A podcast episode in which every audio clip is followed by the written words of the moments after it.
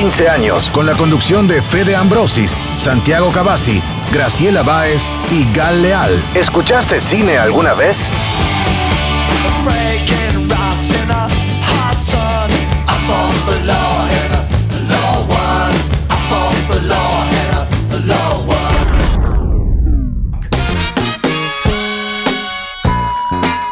Muy buenas tardes, bienvenidos a Ópera Prima, programa de cine de Radio Universidad. Como siempre, de 3 a 4 de la tarde, todo el cine pasa acá por el Día de Universidad. ¿Cómo andan? Bienvenidos a una tarde más de puro cine. ¿Cómo andas, Ana? Hola, Fe, muy bien, muy contenta de compartir un nuevo Ópera Prima con ustedes. Santi, muy buenas tardes. ¿Cómo andan, compañeros? También muy contento de estar en ópera una vez más y hoy vamos a traer una serie además sumamente interesante que tiene que ver con una búsqueda que, que planteé el programa pasado, así que seguro les va a gustar también. Hola Grace, también te damos la bienvenida y contanos de qué vas a estar hablando. Hola, ¿cómo están?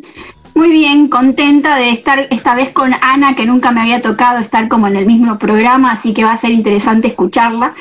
Eh, para esta tarde tengo un desafío, como siempre. Vamos a desdramatizar un poco la pandemia, y les propongo un momento reflexivo. Quiero que piensen que de acuerdo a cómo se han, se han comportado desde que empezó la pandemia, si podrían sobrevivir a un ataque zombie. Y es lo que nos falta, Grace. Es la única que nos falta, ¿no? Eh, pero bueno, ya se ve muchos zombies también últimamente, ¿no? Desde las nuevas tecnologías a nivel político, así que me interesa tu propuesta como siempre. Vamos a estar hablando de un festival que está dando mucho que hablar, que es Festival Escenario, que se está exhibiendo por la plataforma Contar, así que vamos a estar hablando con uno de sus eh, organizadores, con Iván Wolovic, y nos va a estar hablando de todas las películas y cómo es la experiencia de este festival que combina cine y rock. Realmente muy interesante porque no solamente dura un par de días, sino que ya vienen bastantes semanas eh, mostrando documentales, y realmente muy, muy interesante cada uno de ellos. Sandy, vos recién mencionabas, ¿qué película vas a estar hablando? Vamos a hablar de una, una serie que se llama Leonor. Es una serie en homenaje a Leonor González Mina, una de las principales cantautoras de Latinoamérica, colombiana ya. Eh, y es interesante esta serie con formato televisivo, pero con una calidad estética muy, muy atractiva y que además cuenta la historia de una de las personajes más interesantes del arte latinoamericano, así que vamos a estar un poco haciendo un repaso por esta serie y recomendándola a todos los que nos escuchan. Muy interesante. Y como recién hablaba del Festival Escenario, que dura y se extiende en el tiempo, el FestiFreak en esta nueva edición, en este año también, en un formato cambiado al que nos tiene acostumbrados, con una extensión de mucho más días, con una programación, como siempre, muy interesante. Y Ana, vas a estar hablando de una de las perlitas que ellos exhibieron. Exactamente, vamos a estar hablando de la película chilena Visión Nocturna, eh, que bueno, viene cosechando varios premios, en, comenzó en el Festival de, Valdivia y ya está empezando a circular por distintos festivales tanto acá en América Latina como en Europa. Y ya que nombraste Chile, qué alegría que nos dio Chile esta semana. Así que del cine chileno, del cine documental, del cine del rock y también de zombies, vamos a estar hablando en este nuevo Ópera Prima hasta las 4 de la tarde, todo el cine en Radio Universidad.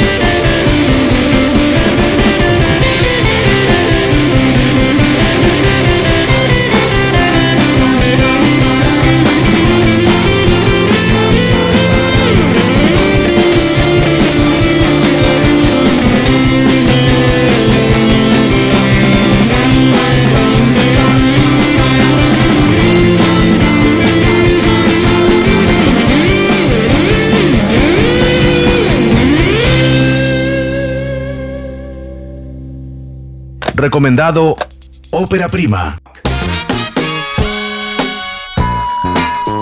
Continuamos en Ópera Prima, continuamos hablando de cine y como habíamos anunciado hace un ratito nomás, está hace un par de días el FestiFreak, una nueva edición con una programación muy grande, muy buena y que nos ha llamado la atención la extensión en los días, ¿no? Así que realmente interesante eh, cómo se han adaptado a esta nueva era, esta nueva era digital los colegas y amigos del FestiFreak y Visión Nocturna, que es una película chilena eh, que se ha estrenado acá en la Argentina de la mano de ellos y que está dando mucho que hablar en varios festivales internacionales, sobre todo por la temática que toca, ¿no, Ana? Sí, efectivamente. Em, como vos decías al principio, en el comienzo del programa, em, comenzamos la semana eh, muy contentos después del resultado de, la votación en Chile y de cómo la mayor parte del pueblo chileno salió a las calles a, eh, digamos, salió a las calles a festejar después de, la elección en la que finalmente decidieron dejar atrás la constitución elaborada durante la dictadura de Augusto Pinochet. Y hago mención a este, a este dato, digamos, de, actualidad, porque mm, la directora de la película de la que vamos a, charlar es, es, una militante feminista del campo popular eh, a partir de la difusión de, de, las redes, digamos, de la película y eh, de, difundir en qué salas iba a estar disponible ya en, en, Argentina, en América Latina y en otros países, también se hizo eco de, toda la, revuelta que comenzó en octubre del año pasado eh, a partir de, una manifestación de unas adolescentes por, el reclamo del aumento en, en el subte. Y de todas esas luchas y de todas esas manifestaciones forma parte la, directora, que en este caso, en esta película, eh, nos acerca un relato de una experiencia personal, es una película biográfica, es un documental, es una película que está hecha a partir de eh, muchos recortes eh, que se encuentran en un relato que a veces no es cronológico, a veces sí, pero que está centrado en una experiencia particular que que atravesó la directora que tiene que ver con la experiencia de la violación. Eh, y si bien ese es como el, tema, que la directora ya ha dicho que no le gusta hablar de tema, pero sí como el tópico, digamos, desde el que se, eh, por lo menos desde el que se elabora la sinopsis de la película, aborda muchas cosas más a partir de eso, con, con una profundidad muy, muy interesante, sobre todo esto, la forma en la que está contado todo este relato con respecto a, cómo está contado este relato, eh, lo que es, hay muchas cosas que son súper interesantes. En principio, hay una cuestión que es la similitud en el relato de las mujeres que denuncian violaciones, que nos encontramos, digamos, es muy similar lo que le toca vivir a una mujer eh, chilena que a una mujer argentina. Digamos, el relato de lo que ocurre cuando en esos este, minutos después de, ocurrido el hecho, tiene que encontrarse frente al sistema de salud, frente a la policía y después con respecto a cómo se desarrolla ese juicio y todas esas instancias en las que eh, de parte de, quienes ejercen el, poder del Estado no hay una respuesta eh, que contemple eh, o, que tenga en cuenta la mirada o, las, las sensaciones de esa mujer, sino al contrario, todo lo contrario hay una revictimización muy grande. Sí. Ana, y desde el plano visual, eh, la documentalista y la realizadora toma como una imagen casera, ¿no? Como de VHS, con registros propios de, toda su vida que ha tomado los, a lo largo de, los años. ¿Cómo impacta eso en la historia y cómo, parece, cómo te parece a vos que lo va desarrollando?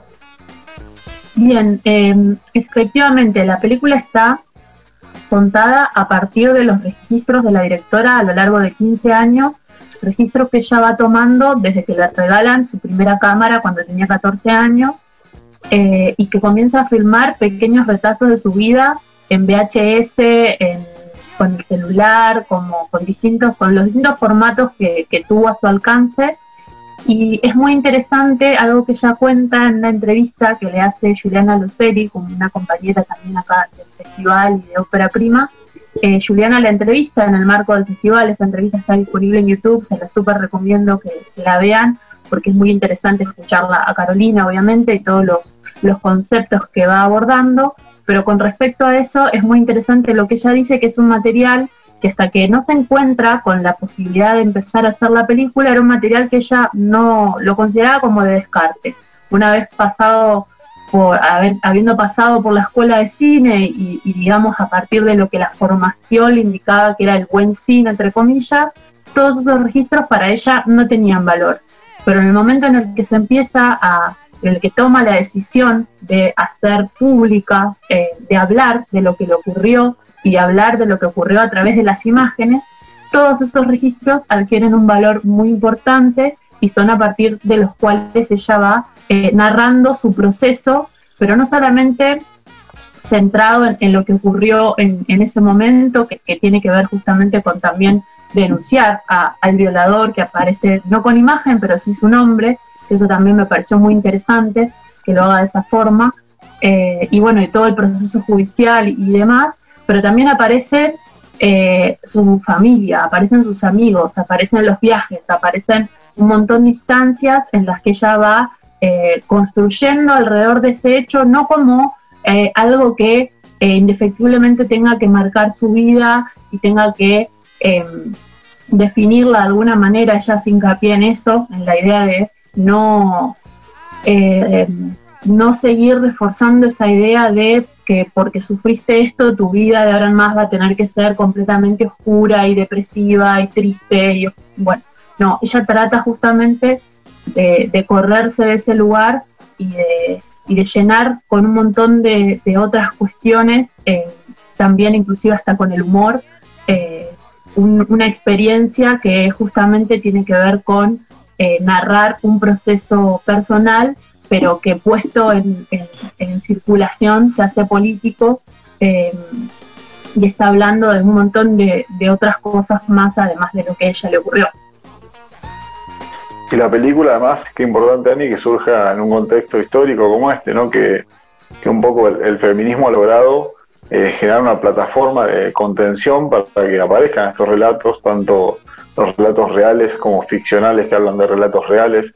Eh, pienso cuando hablamos del caso de Ciro Guerra, ¿no? En, en Colombia, este director tan prestigioso que había abusado de distintas mujeres y cómo, bueno, eh, a través de unas periodistas logró salir a la luz y también esta película eh, surge en un momento muy especial donde, bueno, hay un poco un impulso a, empezar a denunciar, a señalar y con nombre y apellido, ¿no? Quería preguntarte cómo, cómo se desarrolla en la película esta, esta propuesta, un poco busca la directora de, sanar, de, cómo seguir después. Sí, en ese sentido em, es algo muy interesante porque ella, eh, de nuevo, vuelvo a la entrevista que, realizó nuestra compañera, eh, que ella trata de correrse de la idea de sanar.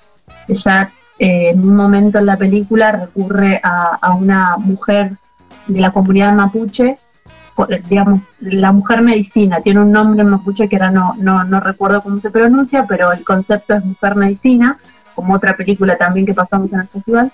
Eh, pero bueno, ella se encuentra con esta mujer justamente con, con un montón de preguntas y un montón de incertidumbres y a partir de, encontrarse con la cultura mapuche también hace una reflexión respecto a esta idea eh, que ella dice occidental respecto de sanar y de tener que estar bien y de tener que superarse de tener, y de la alegría, sino que eh, a ella lo que, lo que le interesa y lo que trata de plasmar en la película es la idea de habitar la, oscuridad, que ahí de ahí viene también el nombre de, de la película que se llama Visión Nocturna con respecto a, haciendo referencia al dispositivo de la cámara de poder filmar de noche, pero también de buscar luz en la oscuridad. Y eso me parece también un concepto súper potente para rastrear en, la película. Y quería saber si está disponible para ver, o sea, libremente, o, dónde podemos acceder a, este material. Y por otro lado, pienso, ¿no?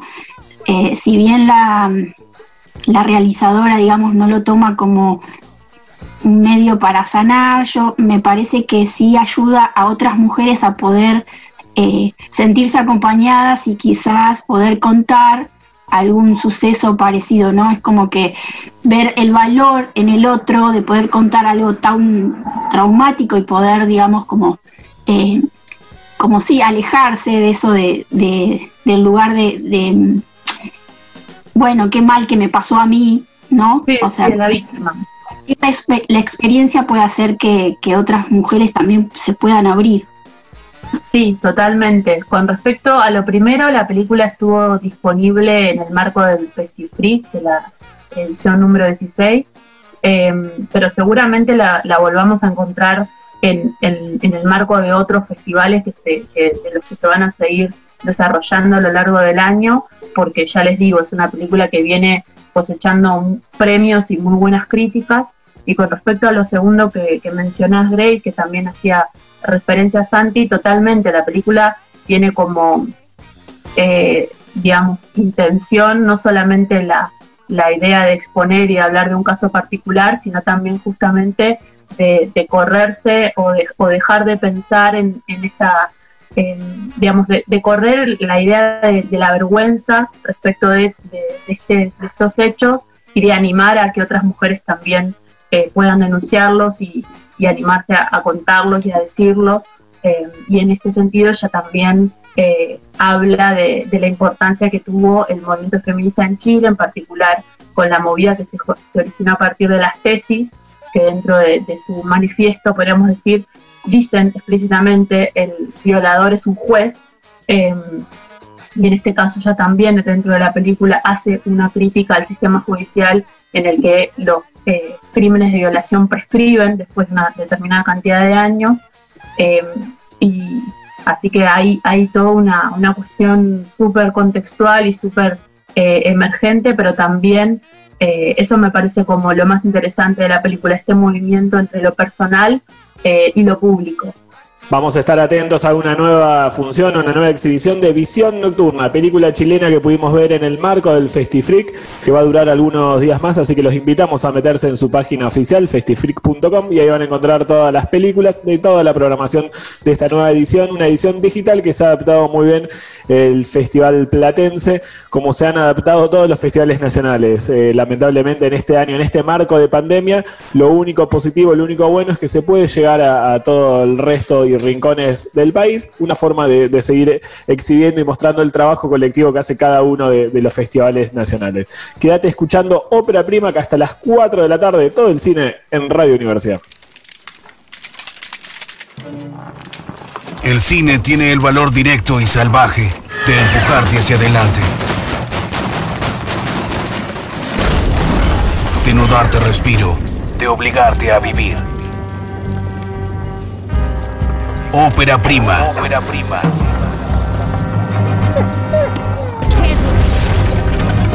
¿Escuchaste cine alguna vez?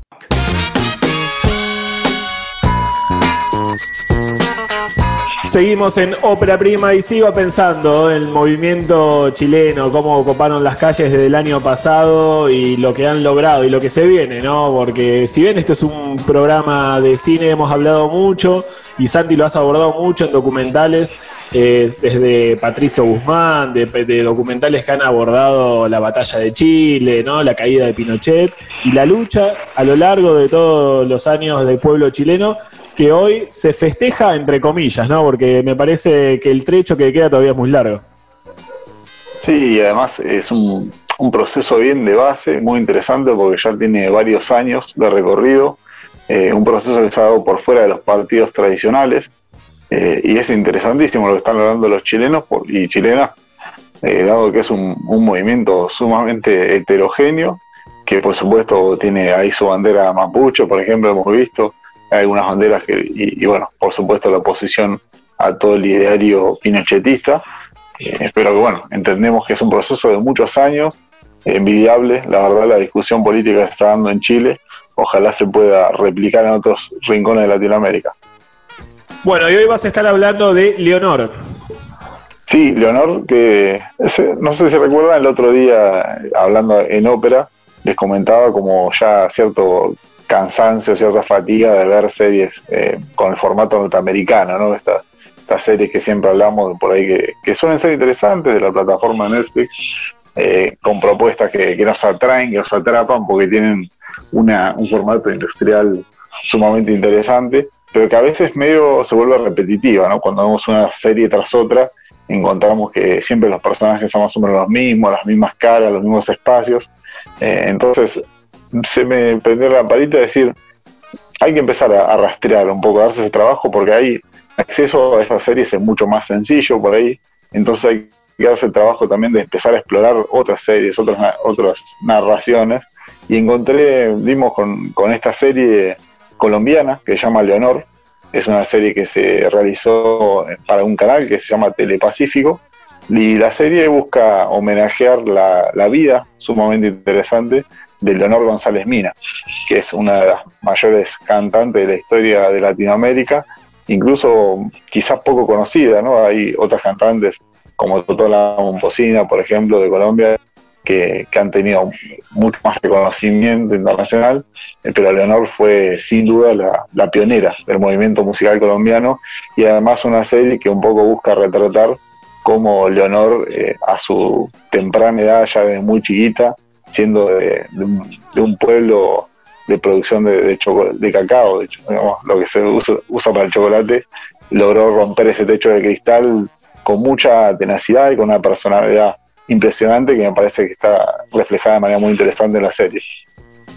La serie eh, transcurre, empieza en su casa natal, aparte de su casa real, donde Leonor se, se, crió desde chiquita en un ambiente sumamente campesino, además un ambiente eh, muy conservador, con padres bueno, creyentes, pero además con las limitaciones culturales de la época, donde incluso, imaginémonos, trasladémonos a esa época, estaba hasta mal visto que una mujer cantara en esa época.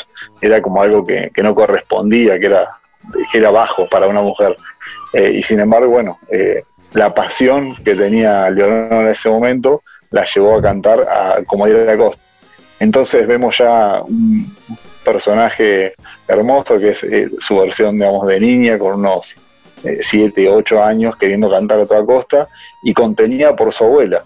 Y su abuela, el personaje de la abuela en la serie, eh, es nada más y nada menos que la propia Leonor González Minas. Por eso sea, es sumamente interesante y atractiva la manera en que los personajes se desenvuelven porque digamos, Leonor fue un homenaje en vida, para empezar, muchas veces lamentablemente se homenajea a estas grandes personajes de la historia eh, cuando ya están muertas y bueno, sin embargo, acá se homenaje en vida y además se le hizo una participación a la serie donde ella actúa haciendo de su propia abuela y además, por supuesto, fue fundamental para aconsejar a todos los demás actores y actrices de cómo desenvolverse, qué era lo que sentían cada uno en esa atmósfera familiar eh, tanto sus primeros años de niña como también la vemos después de adolescente, ya partiendo obligadamente a la ciudad. Santi, la serie entonces va teniendo un orden cronológico en la vida y los acontecimientos musicales y culturales de ella. Sí, al principio vemos ese despertar en la pasión de Leonor con un personaje, eh, una, niña que pasea por el campo y va, cantando, canta escondidas, eh, hasta incluso el padre, como era mal visto que, su hija sea cantante, decide, decide regalarle un violín y con ese violín eh, lo lleva hasta el hartazgo tocando espantosamente a propósito porque no la dejaban hacer lo que quería. Y todo el tiempo vemos esa una personalidad muy fuerte de Leonor eh, oponiéndose a todo como un paradigma que, no le permitía cantar y que ella no comprendía. Y después bueno tenemos un, salto ya a su adolescencia de lo que es ese traslado por decisión pura y exclusiva de, del padre de trasladarla a la ciudad para un poco enderezarla, ¿no? Se podría pensar, y justamente fue lo que le dio pie a que Leonor contactara con otros músicos y empezara a, desarrollar su tarea. Leonor González Mina, que fue, eh, se podría decir, la madre de la cumbia, de la cumbia toda, aparte, porque recordemos que la cumbia empieza en Colombia, eh, después se trasladó a toda Latinoamérica, entonces un poco ella es la madre de todas las cumbias que hemos escuchado, eh, para situarnos un poco en la época, Leonor González Mina nació en la década del 30, en 1937. O sea que estas historias que vemos transcurren fines de los 40, en los años 50, cuando todavía la, música era muy primigenia, acá eh, las bandas de cumbia ni siquiera existían para ese momento, y Leonor ya estaba ahí con, sus boleros, con sus distintos ritmos, un poco empezando eh, esa carrera que después sería reconocida mundialmente, pero no tanto, hay, hay, no, hay tanto conocimiento de ese personaje. Eh, que si ustedes, cualquiera de ustedes busca en el clásico buscador Leonardo González Mina, van a encontrar un montón de temas que seguro han escuchado un montón de eh, y que sin embargo, bueno, por ahí no, no lo vinculaban a ella, sino a otros personajes. Eh, también eh, interesante.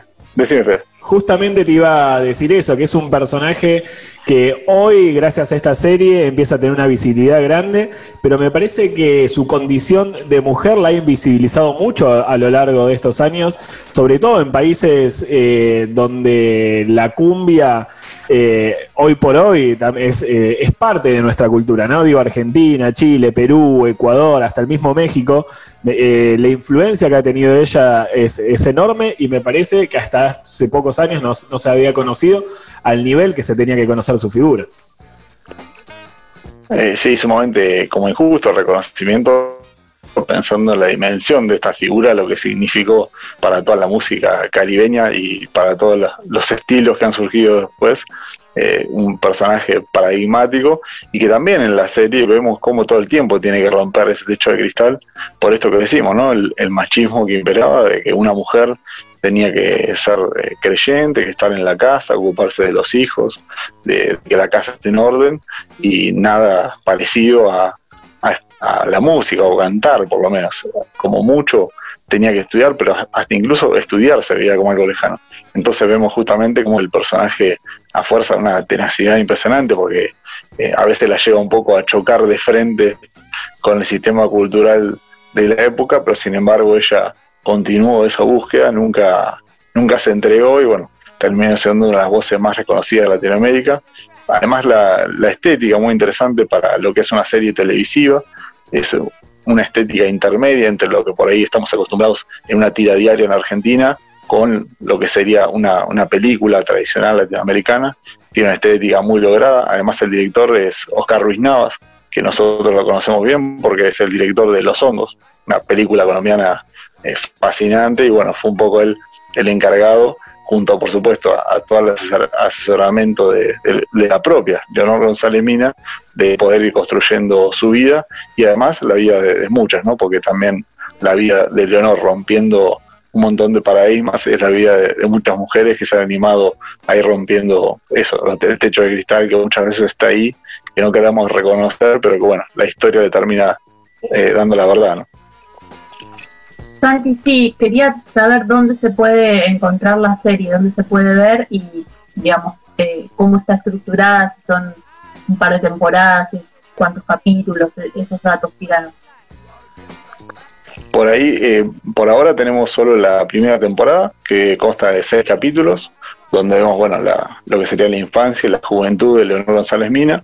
Si, si buscan Leonor eh, Telepacífico, que es el canal que, que la produjo y que la, emitió al aire, están los seis capítulos online para mirar, para poder acceder y después, bueno, por supuesto, esperar que haya una segunda temporada, que seguramente la va a ver porque la serie ha tenido mucha repercusión, hasta incluso ojalá también otras cantantes también tengan su propia serie porque son historias eh, sumamente ricas, además por supuesto todo el color que le da eh, escuchar cada, cada ratito durante la serie, escuchar esas músicas que, que nos han hecho bailar tanto.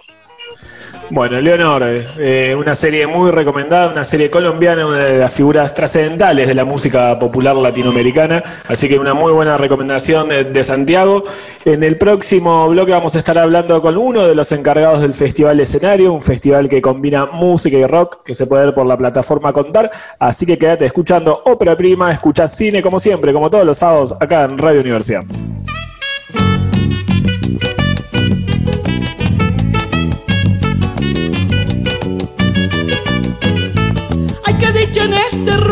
Cuando tocan la guaracha, como bailan las muchachas, como mueven la cadera. Dile pronto, mi negrita, que te quiero confesar, que ya yo me estoy muriendo de ganitas de bailar.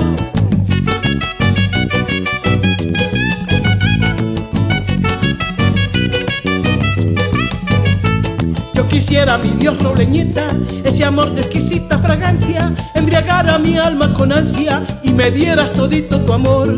Ay, negrita, si tú lo supieras, que te tengo una linda casita. Anda pronto, dile a tu mamita que en la puerta del templo te espero. Anda pronto, que me muero, que ando loco por tu amor. Anda pronto, que te quiero, que me muero por tu amor.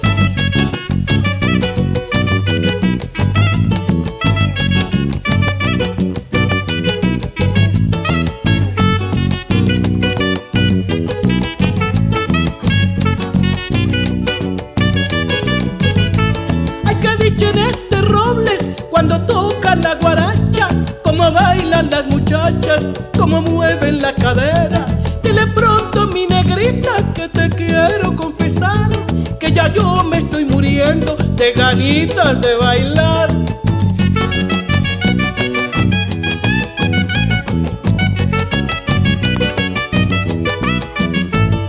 quisiera mi Dios robleñita, ese amor de exquisita fragancia, embriagar a mi alma con ansia y me dieras todito tu amor.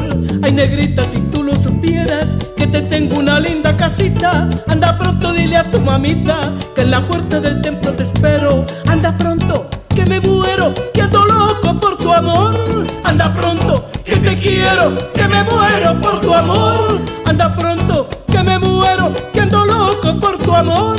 Anda pronto, que te quiero, que me muero por tu amor.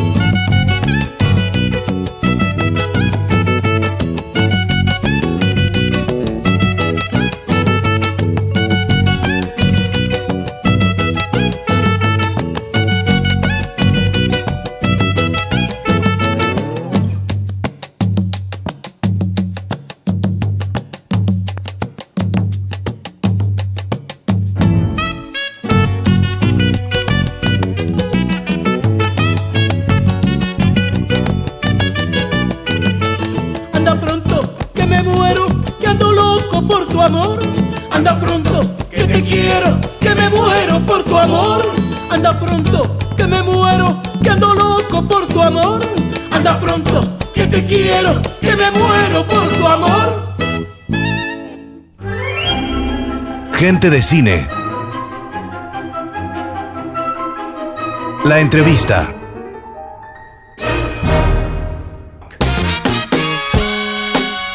Seguimos en Ópera Prima y como habíamos prometido en el primer bloque, estamos junto a Iván Wolovic, uno de los organizadores del Festival Escenario, un gran festival que estamos disfrutando y viendo mucho por la plataforma Contar, un festival que combina el cine y que combina el rock y la música. ¿Cómo andas Iván? Muy buenas tardes. Hola, ¿cómo andas? Gracias por invitarnos. Bueno, felicitaciones antes que nada por el festival, por el trabajo de la programación y sobre todo por las películas seleccionadas, tan plural y tan distintas, ¿no? Cada una de las que pudimos estar viendo.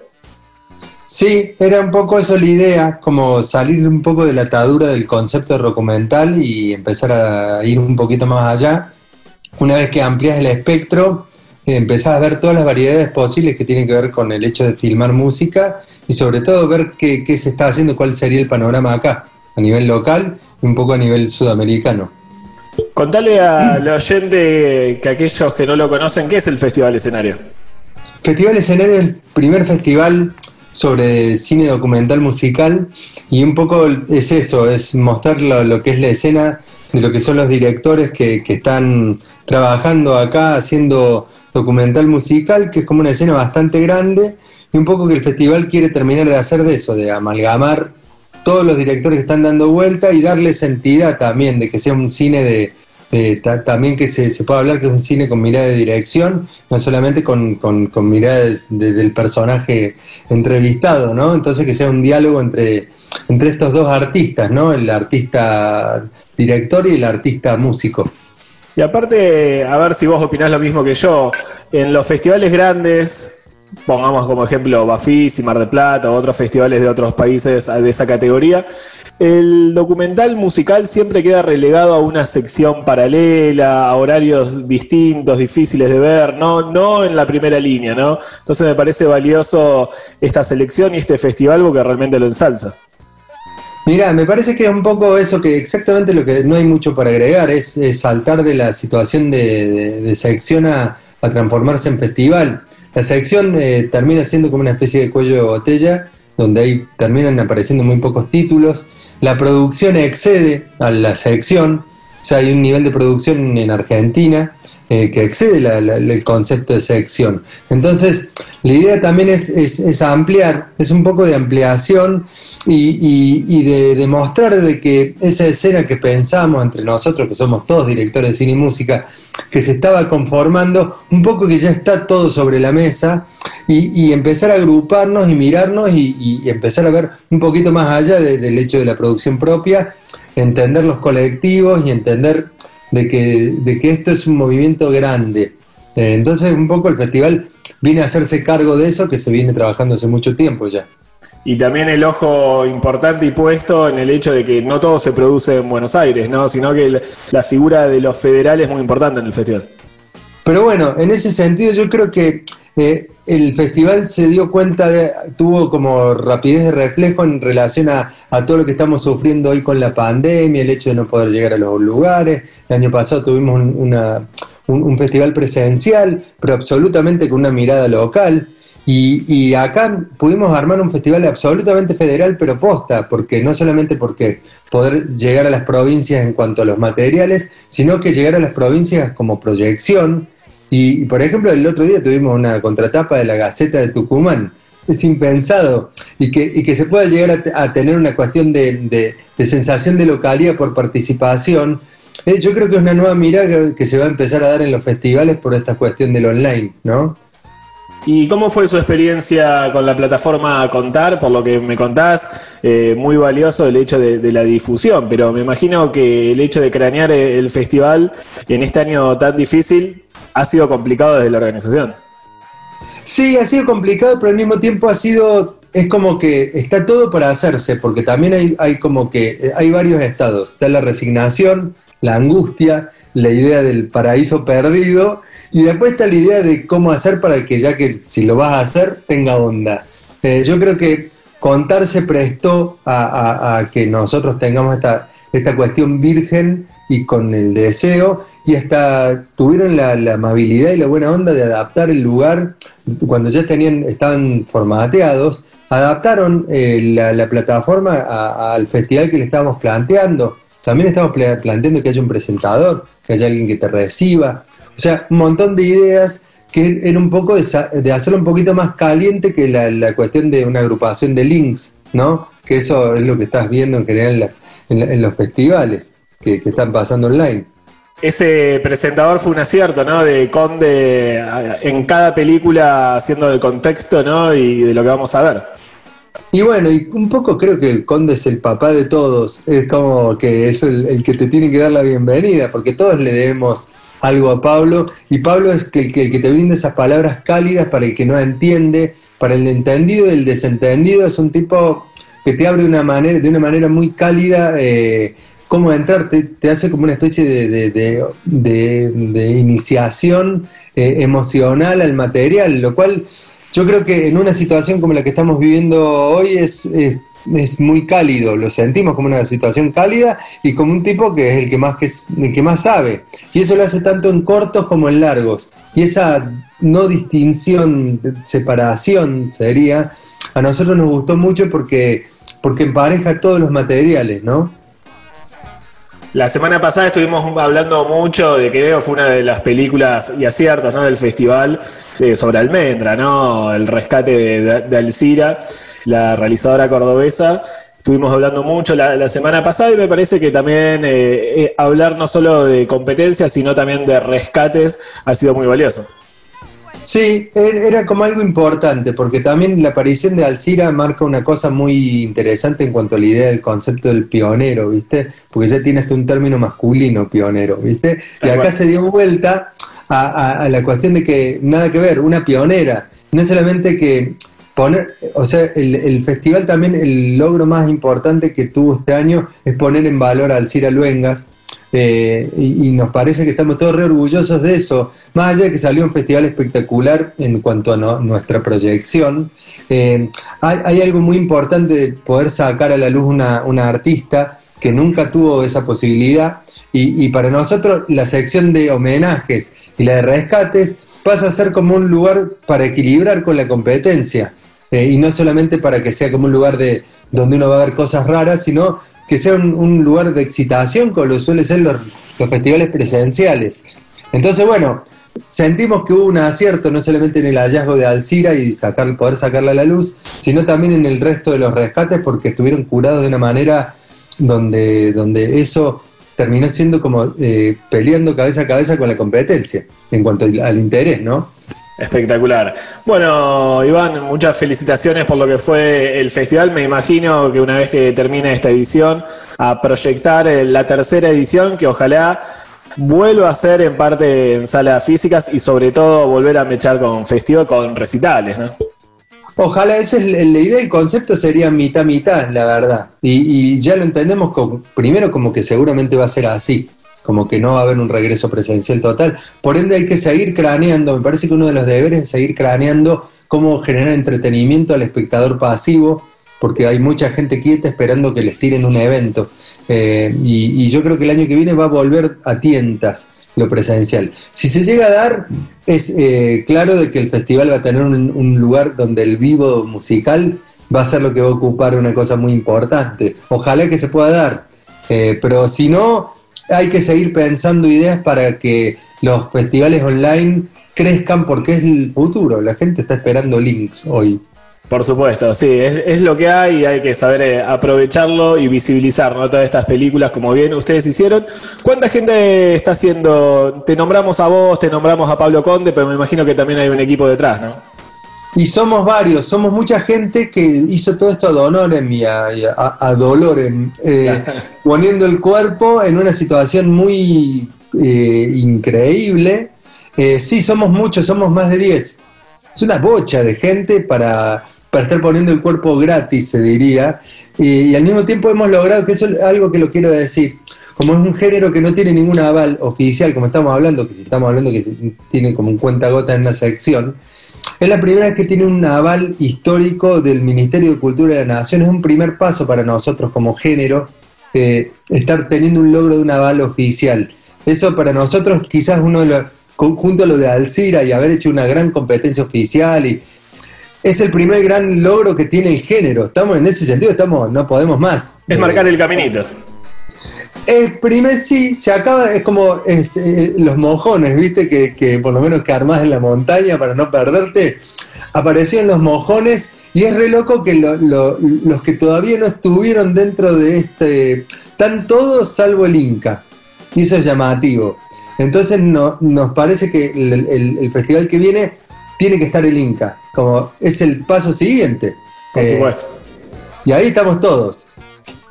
Bueno, Iván, muchísimas gracias por esta conversación, éxitos y realmente felicitaciones por lo que fue esta segunda edición del Festival Escenario y estaremos atentos el año que viene a una tercera edición. Bueno, gracias por el apoyo absoluto de siempre. Un gran abrazo. Bueno, gracias. Estábamos hablando con Iván Wolovic, uno de los organizadores del Festival Escenario que se pudo disfrutar y ver por la plataforma Contar. Quédate escuchando Ópera Prima, que hasta las 4 de la tarde todo el cine en Radio ¿Escuchaste cine alguna vez?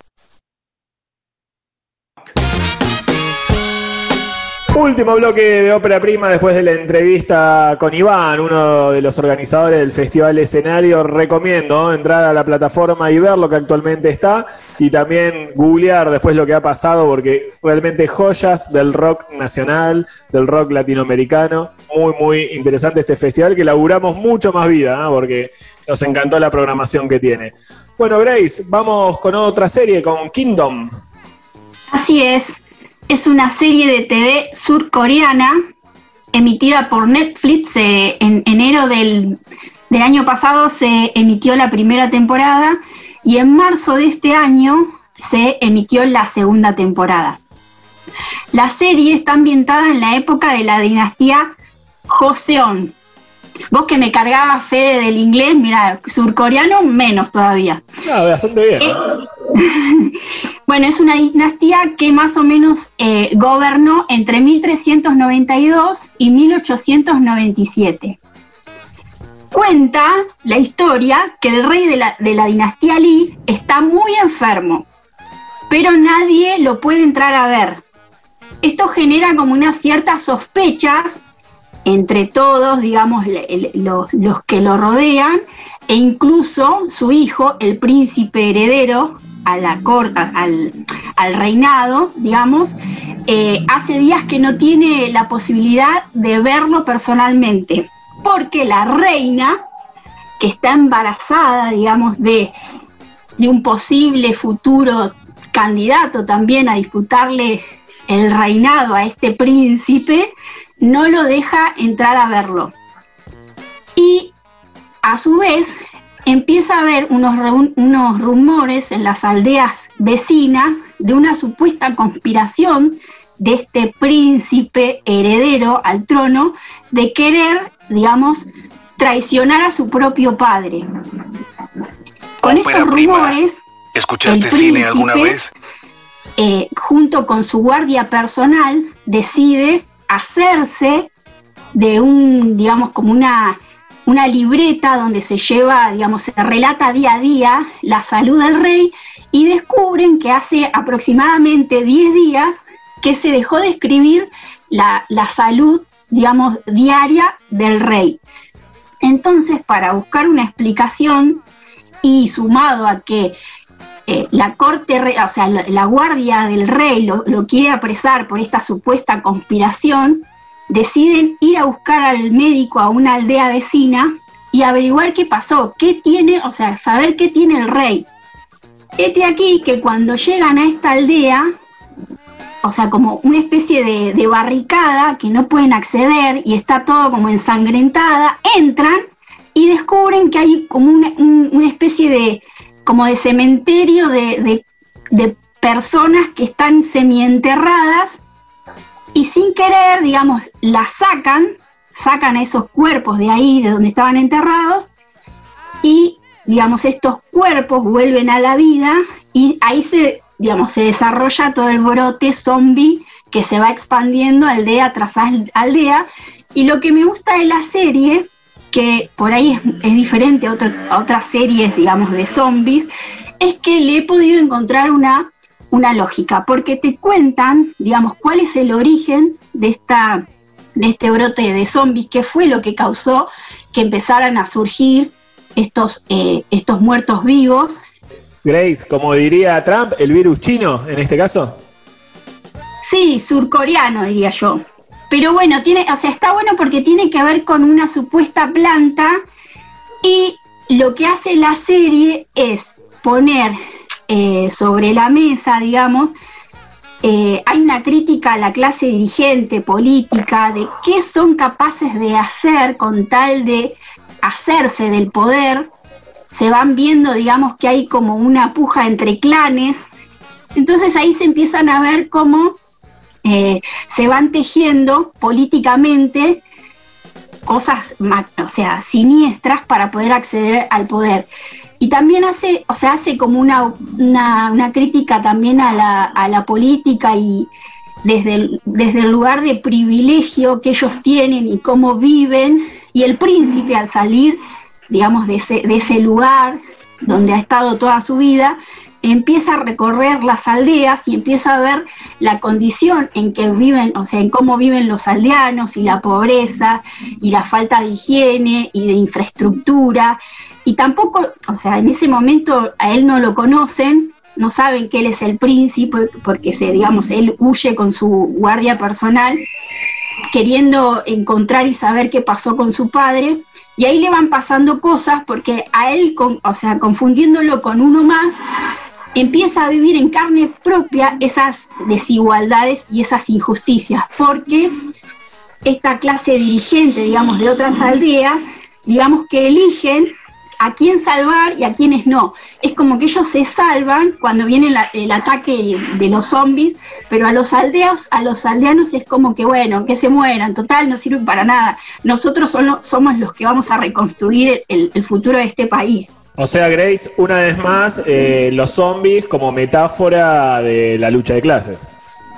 Sí, en realidad es, eh, es como que muestra lo, peor, digamos, de, o las miserias humanas, el, esto de, digamos, la crisis se produjo de los zombies por una, por una hambruna, digamos, y es, y es así como ellos se contagian.